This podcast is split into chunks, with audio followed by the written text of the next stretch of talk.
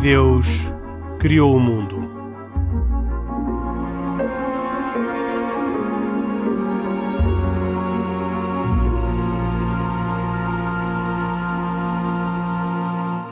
Boa noite.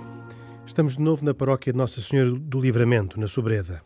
Aqui viemos a convite do Prior e da comunidade paroquial para gravar dois programas de E Deus Criou o Mundo. Um programa semanal da autoria de Carlos Quevedo, hoje com cuidado dos técnicos e produção de Cristina Condinho e Rui Borges.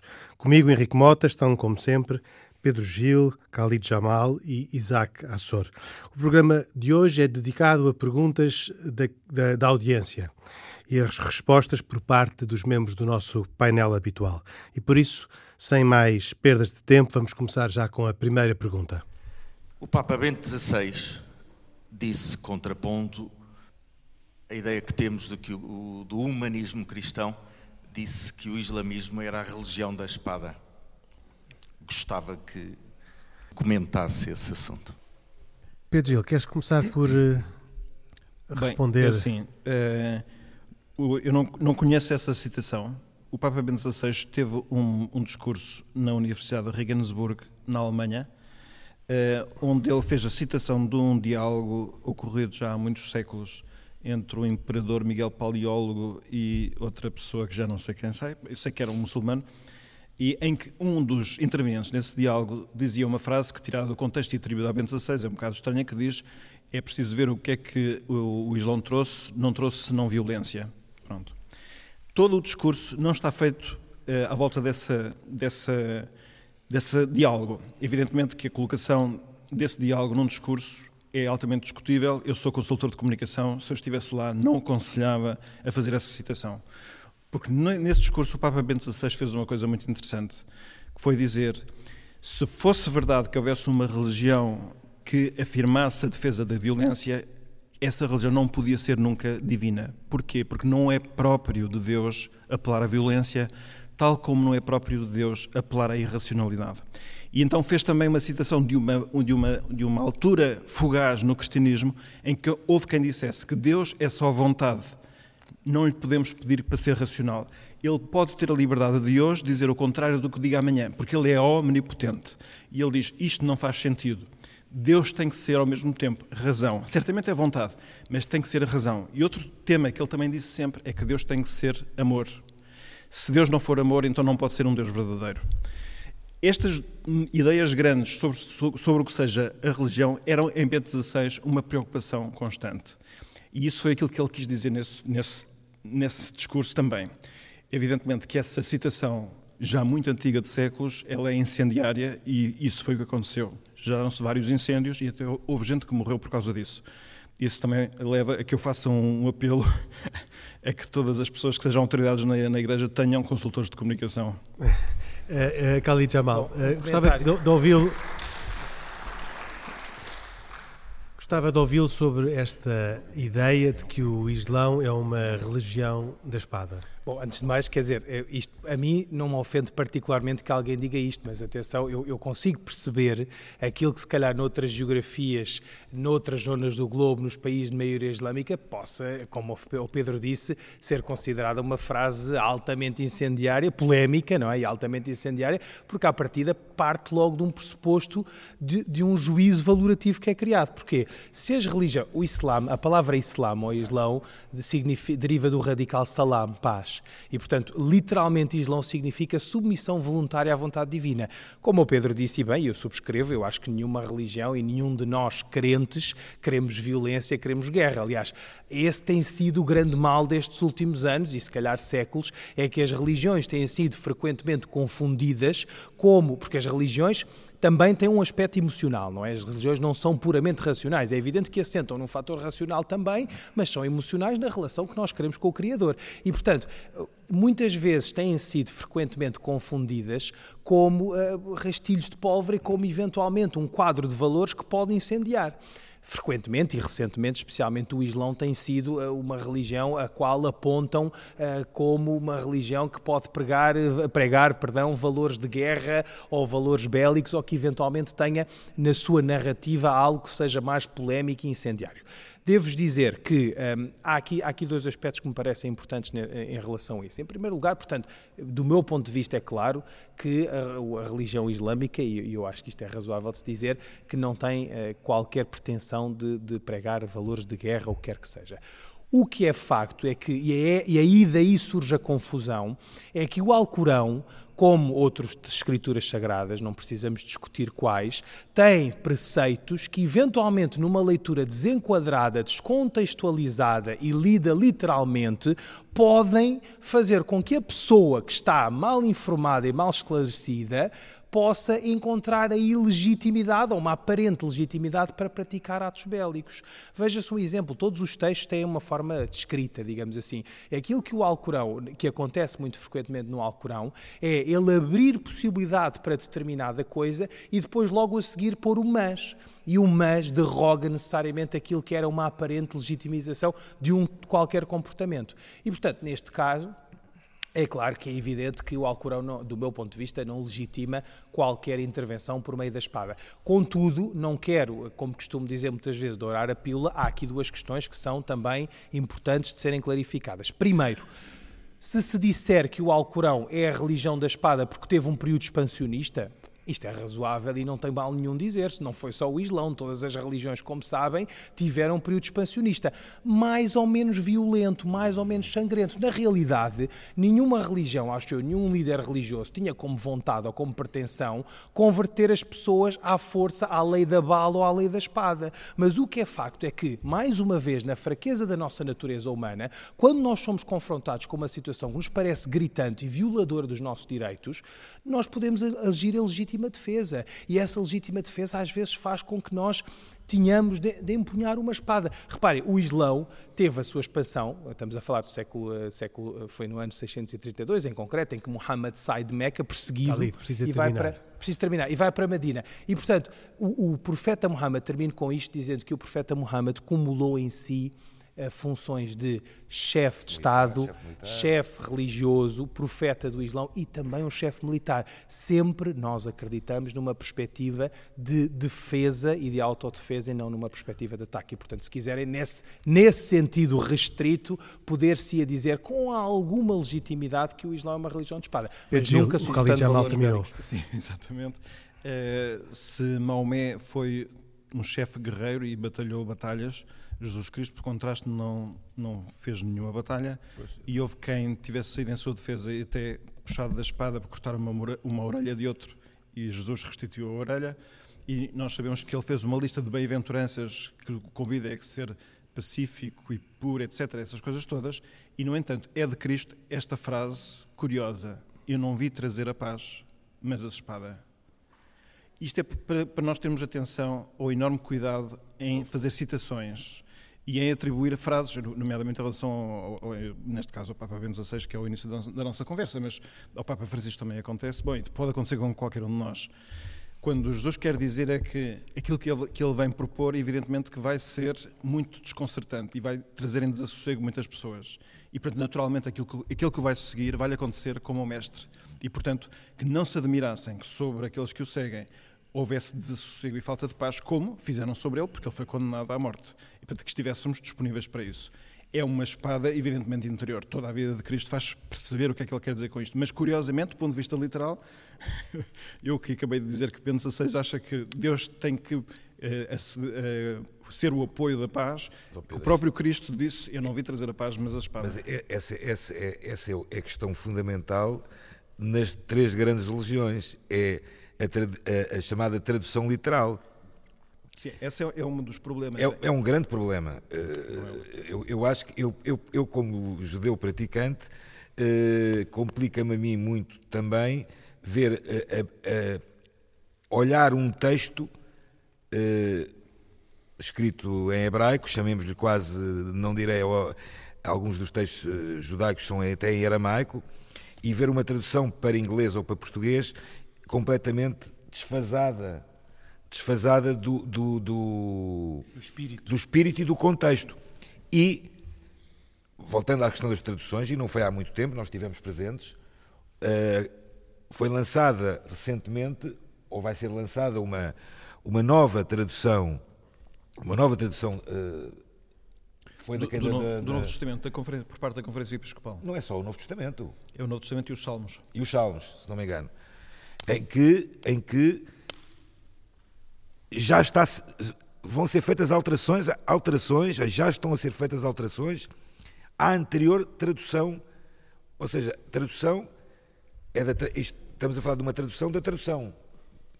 E porquê? Porque tem havido, e, através dos anos, este, É uma- este- é, uma, é uma tradução a partir dos originais mais antigos que temos. É sempre há esse dado do grego. Está bem, mas, mas, ou seja, a anterior tradução também devia ser desses anteriores textos, não é? É, E- sim. E, e- é- e- está a ser modernizada, por assim dizer. Mais alguma pergunta? Eh, Era uma pergunta, eh, portanto, direcionada aos três, que era o que é Deus para vocês e o que é religião? Khalid, começando a ir nessa, na ponta da mesa. Bom, a, a definição de Deus não é uma coisa fácil, porque, como eu dizia há instantes, é, mas, mas deve ser simples, porque a nossa relação com Ele quer simples, não é? Quer dizer, como dizem os especialistas do marketeer, keep it simple. Eu já citei esta frase várias vezes e volto a dizê-la. Portanto, eh, eu há, dias li uma expressão gira, enfim, sobre, sobre uma definição possível de Deus, que era o ser maior do qual nada pode ser pensado. Isto dizer ser não significa dizer o ser vivo, um ser. Ser também é uma expressão que às vezes é redutora. Para nós muçulmanos, Deus é essencialmente uma luz. Deus é essencialmente o caminho para, para as nossas vidas. Deus é essencialmente o nosso propósito de, de existência e é essencialmente a, a nossa a razão da nossa existência, que é a adoração a Deus.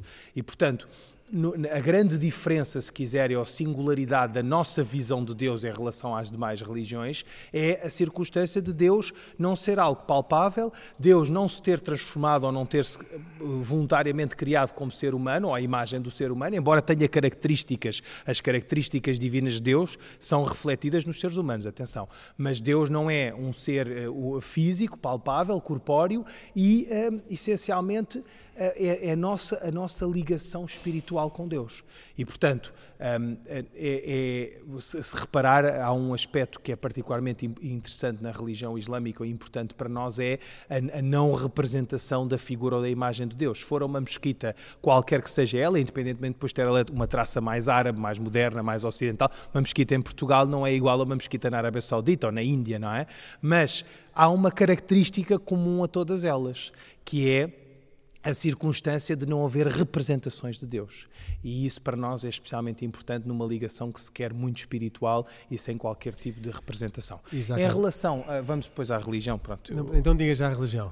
Bom, em, em relação à religião, quer dizer, eu, eu tenho uma definição muito, muito jurídica de religião. No fundo, a religião para nós é, é, é- é um conjunto de normas, de, se quiser, eh, que, que- que emanam de um, de, um, de, uma, de, um, de um corpo, vá lá, que a nós nos foi dado por Deus, através do Alcorão, não é? Portanto, e, o, e o Islão é uma religião, eh, a, a palavra vem do latim, como sabem, religar, e portanto. hum, é, é algo que eu sigo eh, e que é um conjunto de princípios que me fazem sentido à luz do Alcorão, que foi revelado por Deus e que eu sigo essencialmente voluntariamente. Bem, eu vou tentar ser mais rápido Eh, e vou tentar ser mais conciso. Deus, para a visão judaica, Deus é o Criador, é uno, indivisível, eh, é o Todo-Poderoso. eh, à semelhança do, do, do Islão, eh, também não há ninguém semelhante à imagem de Deus, ou seja, não há imagens, eh, não há imagens nem nas sinagogas, nem em casa das pessoas, não há em lado nenhum, ou seja, não há uma adoração de imagens. Eh, Deus é tudo, por assim dizer, quer dizer, nós, nós somos feitos à imagem de Deus, claramente também, mas Deus reflete-se em nós da forma que eh, nós eh, possamos e consigamos até al- algumas vezes eh, ser refletidos nisso. Por isso é que existem pessoas, umas que são mais inteligentes, menos inteligentes, que são mais religiosos, menos religiosos. E o que é que é o religioso? O que é que é a religião? No judaísmo, falamos num, num, num, num compêndio. Na verdade, a religião judaica não é uma. O judaísmo, na, na minha opinião, não é uma religião, mas para além disso, de ser uma religião, também é uma filosofia de vida, um modo de vida. e, na verdade, baseia-se naquilo que nós falamos, chamada a Torá escrita e a Torá oral. A Torá escrita, falamos dos cinco, dos cinco livros de Moisés, os profetas e os apócrifos, alguma parte dos apócrifos, e depois estamos a falar da, da, da Torá uh, oral, que mais tarde é escrita depois, o Talmud e a Mishnah, portanto, a Talmud da, da, Babilónia, da Babilónia e de Jerusalém, em, em que aqui encontramos uh, toda a base de um povo que se reflete numa religião também, que é a religião judaica, onde neste compêndio eh, de feito e, e ditado, isso é que nós acreditamos também, ditado a Moisés por Deus, eh, onde encontramos as bases todas de uma, da nossa sociedade. Por isso é que encontramos na Torá não só eh, fundamentos religiosos, mas também fundamentos éticos e morais e civis. Penso mais ou menos ter, ter, ter respondido. Pedro Gil, para um católico. Deus é alguém de quem conhecemos muito menos de tudo aquilo que ainda há por conhecer por, de, sobre Ele. Uh, diante de um mundo tão extraordinariamente impressionante, e eu ainda não falo daquilo que os homens fizeram nele, uh, e que, nos tenha, que tenha colocado um ser que tem consciência de si mesmo como, é, como, somos nós e que olhamos para o mundo e nos interrogamos sobre ele e, e ficamos um bocado como as crianças que são colocadas uh, num, num, quarto de brinquedos que não, não esperavam e ficam uh, exultantes a perguntar de onde é que isto vem, quem preparou isto só, ser, só pode ser para bem e tendo uma série de intuições sobre quem seja aquele que tudo fez, não ficámos apenas às apalpadelas a tentar saber, mas ele próprio se comunicou. Deus é alguém que falou, não ficou apenas no mistério. Falou através de pessoas que ele mandou, pessoas que escreveram a seu pedido. Eh, eu considero que toda a Torá é válida. Eh, e ficámos inclusivamente a saber que deste universo o homem foi criado à imagem de Deus.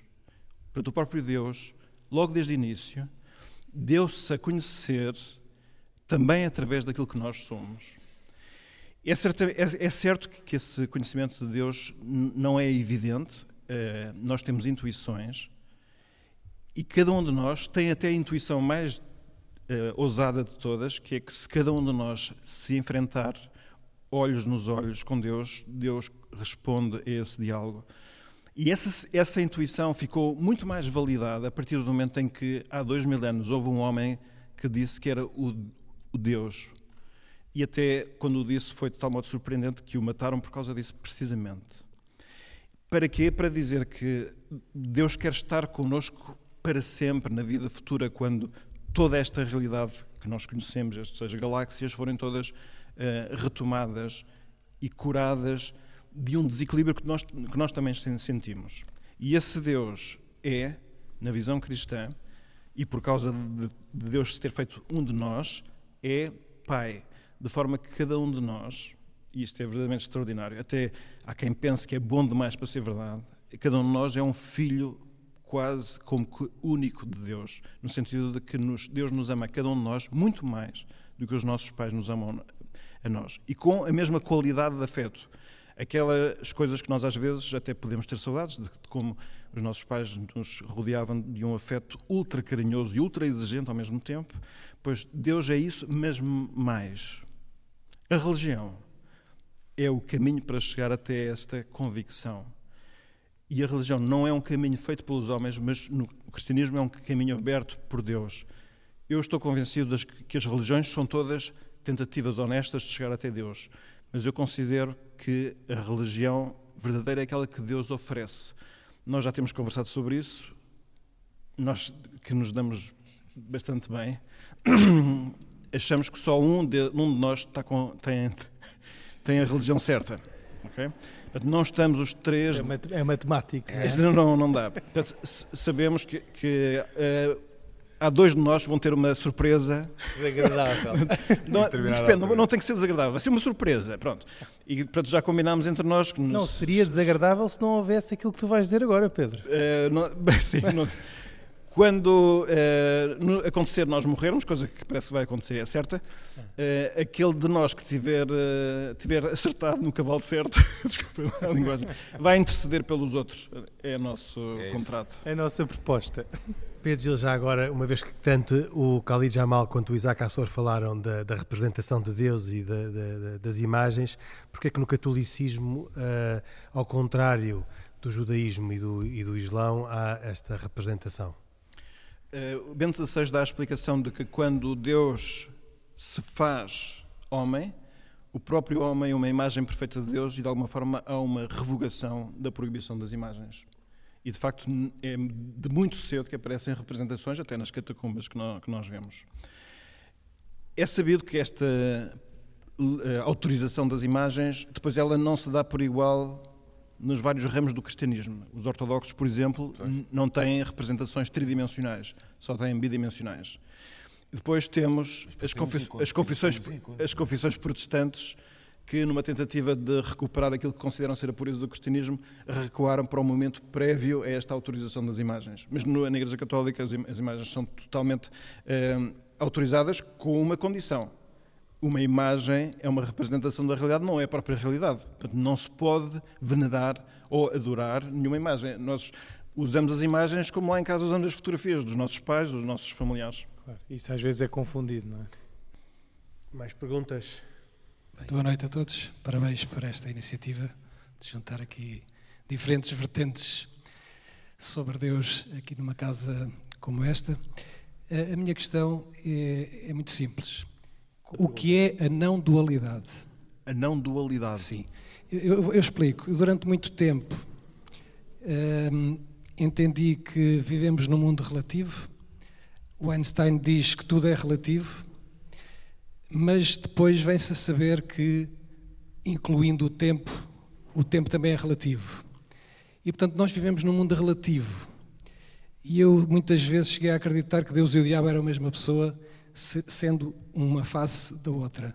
A minha questão é: o que é para vocês a não-dualidade? Para a vossa religião, qual é o conceito de não-dualidade?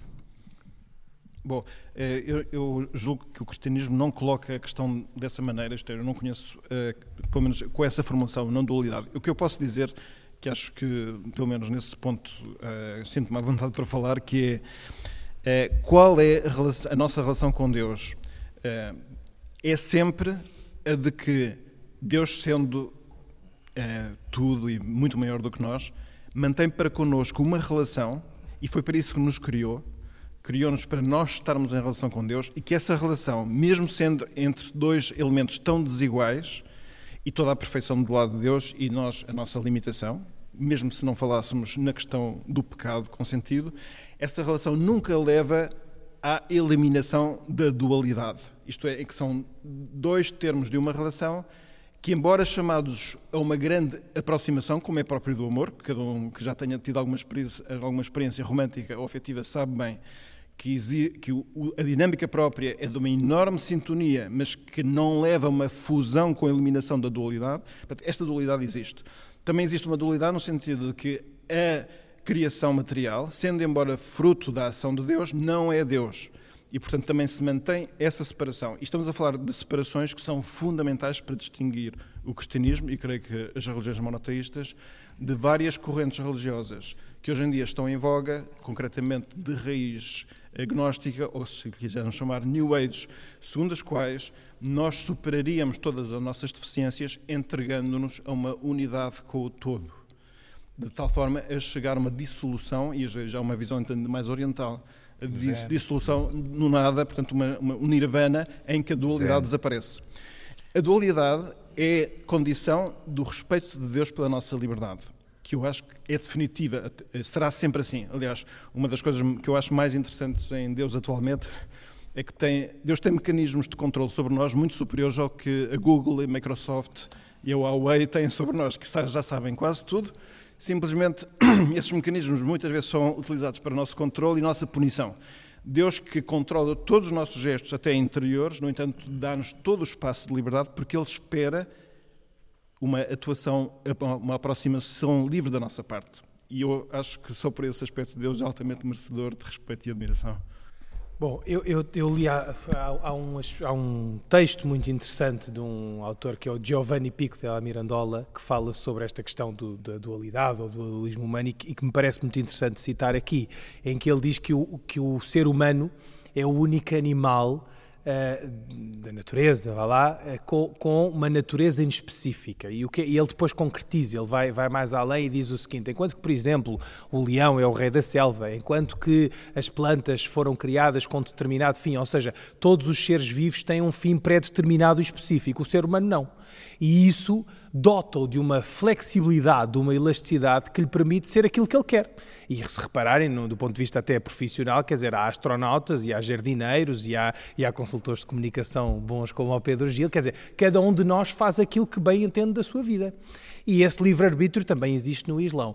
E, e o Giovanni Pico de Almirandola diz uma coisa extraordinária, diz que essa, essa, essa flexibilidade, essa liberdade do ponto de vista criativo, intelectual que nós temos, permite-nos ser uma de duas coisas. Por um lado, nós somos capazes dos feitos mais extraordinários e magníficos, eu não preciso de vos dizer quais são, enfim, nós fomos à Lua, nós falamos hoje em tempo real para a Arábia Saudita ou para a China, para onde quisermos, a Huawei anda aí, como diz o Pedro, e portanto, o ser humano, de um lado, num, de um lado é capaz de quase endeusar-se, portanto, tornar-se, eh, desculpem-me esta blasfémia, um Deus na Terra, e por outro lado, ele é capaz de ser tão cruel, tão, tão perverso, tão subreptício, que ele é capaz de ter inveja do seu próprio irmão. Veja-se as histórias bíblicas da Bela e Caim e outras tantas, que ele é capaz de criar guerras fratricidas, que ele é capaz de instrumentalizar a religião para fazer o, o mal ao ser humano, não é? Que ele é capaz de, das coisas, das maiores barbáries a que nós já assistimos. E isso é parte da condição humana. Portanto, para responder à pergunta, eu acho que todos nós temos a opção de, quando acordamos no dia a dia, fazermos um pacto com Deus ou com o diabo. E temos a capacidade de fazer um pacto no mesmo dia com ambos. Agora, cabe a cada um de nós fazer aquilo que é característica e que eu acredito e que o Islão acredita que é característica da natureza humana, que é fazer um pacto com Deus e com aquilo que é a nossa essência, que é essencialmente humana e divina e bondosa. E da Cassor? Bem, eh, eu o Pedro, o Pedro e o, e o Khalid já mencionaram bastante bem, mais o Pedro na vertente das religiões monoteístas. E na relatividade que fala, há sempre um perigo. É verdade. Tanto mais que, falando da teoria da, da relatividade, nem, nem, nem de propósito, foi um judeu também que, eh, que começou a tratar deste tema. E um judeu que ele próprio também dizia que não era crente, que era uma coisa também uh, uh, um bocadinho controversa, particularmente no judaísmo, a ideia de que o judeu não ser crente é algo uh, também que ultrapassa bastante a barreira verdadeira entre, entre o ser judeu e o não ser judeu. o perigo que existe hoje em dia, na verdade, é sem dúvidas a questão de, de, de nós temos que conseguir atingir a nossa espiritualidade também. E eh, muitas vezes a, a nossa espiritualidade é conseguida de várias maneiras. Umas vezes a, eh, a pessoa uh, nasce, uh, é, uh, é educada num meio em que existe uma religião vincada e que faz com que essas pessoas tenham uma determinada educação, mas isso não lhe dá espiritualidade. Pode-lhe dar conhecimento, pode-lhe dar, eh, pode-lhe dar, inclusive, a vontade de ser um grande praticante de determinada religião, seja judaica, seja católica, seja muçulmana. E o perigo que existe muitas vezes é nós não termos um, também um, um, lugar para essa espiritualidade ao mesmo tempo. Mas a, a espiritualidade em si também não substitui a religião que esse é um dos grandes problemas que existem hoje com a questão da, da não dualidade, algo que eu tive a ler uh, recentemente e que tem a ver, estava, o, o Pedro a falar, eu estava a falar da questão do Zen. O Zen, o Zen, o Zen é o Zen, mas o Zen não é muito mais do que algo que Deus também nos deu. Boa noite. É a pergunta que eu queria fazer.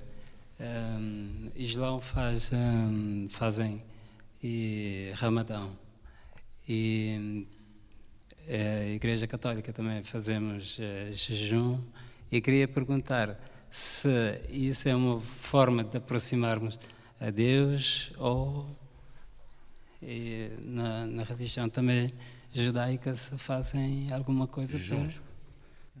para Khalid, Bom, já eh, mal que, que o fez o Rama- Ramadão ainda há bem pouco eh, tempo. Pronto, é é uma, é uma das faces visíveis do Islão, como sabe, é o terceiro pilar da religião islâmica e é para nós muito importante. Eu, é engraçado porque eu, eu, como sabem, vou muitas vezes nestes fóruns falar sobre o Islão e se calhar das primeiras perguntas que me fazem é logo, ah, mas vocês, vocês são aqueles tipos que fazem o Ramadão, não é? Vocês são aqueles que são aqueles eh, masoquistas que ficam durante um mês do ano, dura- enquanto é dia, não sei quantas horas sem comer. E, portanto, de facto, o Ramadão é uma, é uma face muito visível do Islão.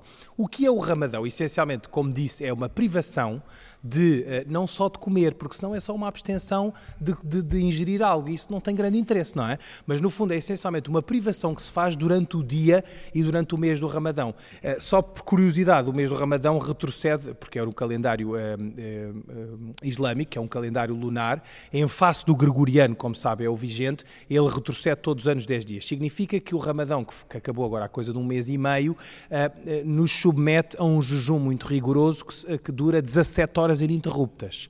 E quando eu digo um jejum rigoroso é porque não passa nada na goela, minhas senhoras e meus senhores. E isto é realmente muito, muito, eh, muito, é um esforço grande, não é? Não é fácil de fazer. Eu costumo dizer, chega ali a hora do almoço e eu já estou, enfim, só penso em comida e só, e pronto, e depois, enfim, a coisa passa e corre bem. Porquê o jejum do mês do Ramadão? Essencialmente são três os propósitos. Primeiro, é a minha ligação com o Criador e eu sentir a omnipresença de Deus. Eu conto um episódio, muitas vezes já contei aqui, que quando eu era pequenino, eh, ia muitas vezes para a escola na condição de jejum para mostrar aos mais velhos que fazia, aos mais crescidos que fazia jejum, mas depois comia um bolo no bar da escola às escondidas. E, portanto, eu acho que isto, a Deus não me vai, já pedi perdão por isso, não me vai castigar por isso, mas quer dizer, eu fazia-o. E, portanto, eu posso comer algo pensando que porventura Deus não me está a ver, mas Ele está a ver-me. Segundo propósito do jejum, para além de sentir a omnipresença de Deus, passar voluntariamente aquilo que outros passam por força da necessidade. Não nos esqueçamos que ainda, ainda morre, gente, eh, morre gente em África à fome. Nos, noutras zonas do globo ainda há muita gente que tem, não tem a suste- sustentabilidade diária e, portanto, para nós isso é muito importante. E o terceiro, se calhar alinhando com outras religiões, a renúncia como um caminho para a libertação. Portanto, nós privarmos de algo que nos é dado por Deus como sacrifício. Eu posso dizer, só para terminar, no plano da minha experiência pessoal, como disse, chega ali a hora do almoço e nós somos um, animais de hábitos, não é? Chega ali a hora do almoço e nós estamos desesperados. Mas depois, quando nos habituamos, ou seja, segundo, terceiro, quarto jejum, ah, é, é quase como ultrapassar a barreira da fome e a clarividência, que era um termo usado por Descartes, ou a, a- a- a- a luz de Deus chega a nós. Porquê? Porque o foco deixa de ser comer e beber, e podem ver pela largura do meu perímetro que eu gosto bastante de comer e beber, mas deixa de ser isso e passa a ser eh, o foco divino, o foco na espiritualidade, o foco na oração. O jejum do Ramadão, para terminar, digo, não funciona sem o pacote que ele é proposto, que são orações, a recitação do terço, que se diz Tasbiara. Portanto, não é só uma privação de comer, é bem mais do que isso. Isaac Bem, no judaísmo para- é mais, é mais judaísmo. simples. No judaísmo é mais simples. Eh, na Torá eh, encontramos um jejum obrigatório, eh, que é o dia de Yom Kippur, o dia do, do juízo final, o dia da expiação, em que, além de, obviamente, se- se- sermos privados de comida e bebida, existem uma- mais uma série de proibições. Uma delas, obviamente, será relações conjugais. eh, No nosso eh, caso também, desculpa, eu esqueci. po- Pois. E fumar, e fumar. Não, fumar. no, no dia de Yom Kippur também é proibido Também- também é fumar e proibido outras fumar. mais. Depois temos também no judaísmo eh, mais outros jejuns que são eh, da tradição rabínica eh, e que recordam sempre dias. Este dia de Yom Kippur é um dia que nos é ditado por Deus. O dia 10 do mês de Tishri é o dia da tua expiação e é neste dia que Deus nos perdoa todos os pecados que, cometemos para com Ele, não para com o homem. Porque para um homem tínhamos que fazer pri- pri- primeiro pedir o perdão ao homem para, para que eh, nos fosse concedido o perdão. Os outros jejuns que falo e que são da tradição rabínica são jejuns que nos recordam datas em que aconteceram ou iam acontecendo grandes desgraças para o povo judeu. Estou-me a recordar, por exemplo, o jejum da Rainha Esther, em que ju- jejuamos em recordação ao jejum que a Rainha Esther fez ao ter descoberto que o marido, o rei Ahasverosh, iria, através do primeiro-ministro Amã, eh, aniquilar o povo de Israel. Depois temos outras datas que são relativas à destruição do primeiro e do segundo templo em Jerusalém, em que fazemos jejuns. Atenção que o nosso jejum é um bocadinho, um bocadinho maior do que das 17 horas. Estamos a falar de jejuns de 25, 26 horas. Como é uma vez por ano? Uma vez por ano, não? Pois. Estou a brincar. Bom, não, é uma vez por ano. É uma vez por ano, não é bem assim. Ou seja, todos eh, eh, estamos a recordar-nos de outra data também que fazemos um jejum, também tradição rabínica, que tem a ver anterior. A maioria destes jejuns são, são relativos à destruição dos templos em Jerusalém. Um deles tem a ver com o assassinato do governador da, da Galileia, começa por aí, depois é a quebra dos cercos, da, da cerca das muralhas de Jerusalém, outro dia de jejum. Depois temos a destruição do primeiro e segundo templo, que por acaso, eh, uma curiosidade, a data da destruição do primeiro e do segundo templo é o, 9, no, o, mês, o dia 9 do mês de Ave, que nem curiosamente é o mesmo dia que por acaso foi declarado uh, o início da Segunda Guerra Mundial. Foi também neste dia que foi feita uh, o decreto de Dom Manuel II, uh, da, da, das, inicialmente da expulsão, depois mais tarde da, da conversão forçada dos judeus em Portugal e Portugal. Espanha já tinha sido. Na verdade, o que é que estes juns nos recordam? Recordam-nos estas datas trágicas para o povo de Israel e, e que nos levam à introspeção, à oração e à penitência, por assim dizer. Pedro Gil. Há dois dias apenas de jejum obrigatório neste momento na Igreja Católica. No passado não foi assim, que é a é quarta-feira de cinzas, a sexta-feira santa, sendo que os recordes de duração do jejum ficam para os judeus e ficam para, para os muçulmanos, porque o jejum é bastante mitigado neste momento, o jejum obrigatório, que é fazer apenas uma refeição normal e o resto que seja simbólico. Quem me dera. Oh, opa, é fácil. Isso era bom, isso era bom. Em todo o caso, é, creio que aqui, o, mesmo nesta versão mitigada, eh, eu creio que nem toda a gente tem consciência de que estas obrigações existem, tal como existe a obrigação de fazer jejum durante uma hora previamente a receber oh. o sacramento da Eucaristia. Uh, o sentido do jejum é eminentemente religioso, portanto não é dietético, e eu homenageio todas as pessoas que nesta altura do ano estão a fazer uma dieta forçada para ver se chegam à praia a tempo. Mas quero dizer que é dizer que Deus é, Deus é que é o nosso alimento. Eu não me alimento, posso não me alimentar porque é Deus quem me alimenta. Uh, o que sim continua válido e nesses dias, por razões especiais, mais válido é, é todos os aspectos da conversão interior. E eu creio que esta opção disciplinar atualmente da Igreja tem a ver com o facto de nós não confundirmos uh, aquilo que é mais importante, que é a conversão do coração, com gestos exteriores. Por isso, é, é, o questionamento é se nesses dias nós fazemos gestos de reconciliação com as pessoas que, com quem não estamos reconciliados, se cuidamos dos, dos, pobres, se fizemos a confissão das próprias faltas aos irmãos, pela correção fraterna, pela revisão de vida, pelo exame de consciência, pela direção espiritual, a aceitação dos sofrimentos, amar os inimigos. Enfim, estou a citar concretamente uma passagem do Catecismo da Igreja Católica, o que dá para entender que essa é a razão pela qual, creio eu, neste momento, a Igreja Católica, mantendo o jejum com algo dentro dos limites que eu referi, contudo, quero sobretudo lembrar é que o trabalho mais difícil é o interior. Muito bem. Tu. Então, qual é a tua pergunta? Quando é que Jesus nasceu? Quando é que Jesus nasceu? Uhum. Pedro Gil. Este é para o Pedro Gil. Este é para o Pedro, Pedro Gil. Este é para ti. E com esta terminaremos. Dizem que Jesus nasceu no dia 25 de dezembro. Não está provado. Pronto, mas é agora, muito provável. É mas é muito provável. Eh, mas eu não vou explicar agora como.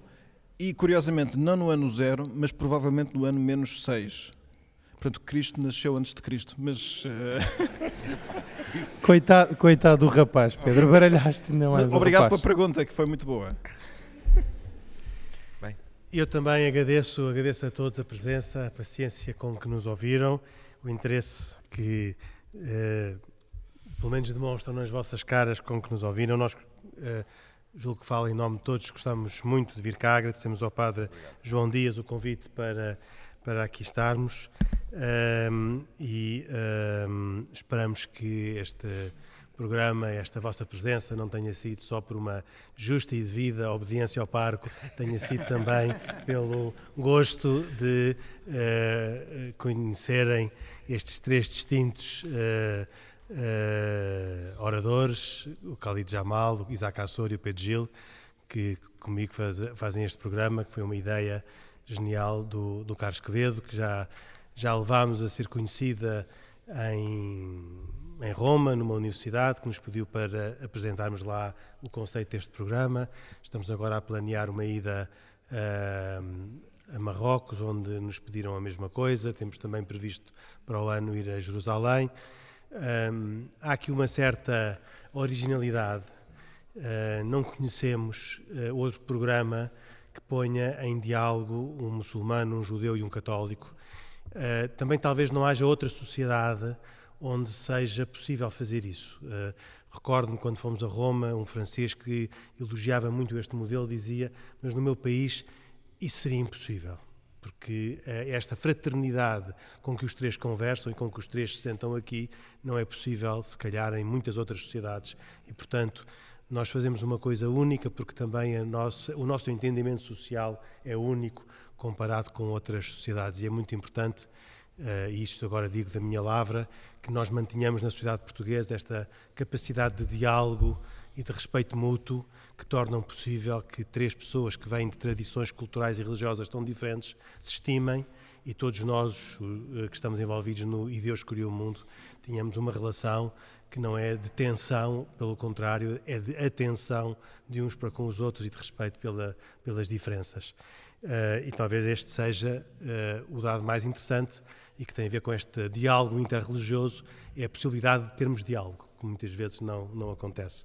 E um, ehm, por isso me permite a mim sugerir, eu que tenho estado calado, portanto também já agora estava a dizer uma coisa, que é muito importante que mantenhamos na nossa sociedade esta capacidade de diálogo e que, e que eh, renunciemos às, às tentações que têm muito a ver com o programa de hoje de um, ehm, retaliar os momentos de falta de diálogo com outros momentos de falta de diálogo, de retaliar as ofensas com as ofensas e por aí adiante. Esta superação da lei de talião por esta ideia da misericórdia que tentámos aqui, apesar de tudo, explicar em todas as suas dificuldades, eh, é importante que seja um valor social da sociedade portuguesa. Muito obrigado por terem estado aqui connosco hoje. Muito obrigado. Gostava de continuar neste debate, ouvindo mais das perguntas que aqui uh, podiam ainda vir a ser feitas. O tempo já não permite. Temos que dar por terminada esta visita à Sobreda, à paróquia de Nossa Senhora do Livramento. Agradeço o convite do Prior, agradeço a presença de uma audiência tão numerosa, agradeço em nome de todos nós uh, as perguntas que nos fizeram. Conosco participaram hoje neste programa E Deus Criou o Mundo uma edição semanal de um programa de Carlos Quevedo, hoje com cuidados técnicos e produção de Cristina Condinho e Rui Borges. Nós voltamos dois, oito dias, Pedro Gil, católico, Isaac Assor, judeu e Khalid Jamal, muçulmano, que comigo, Henrique Mota, fazem este programa semanal. Até para a semana, se tu quiser. Boa noite.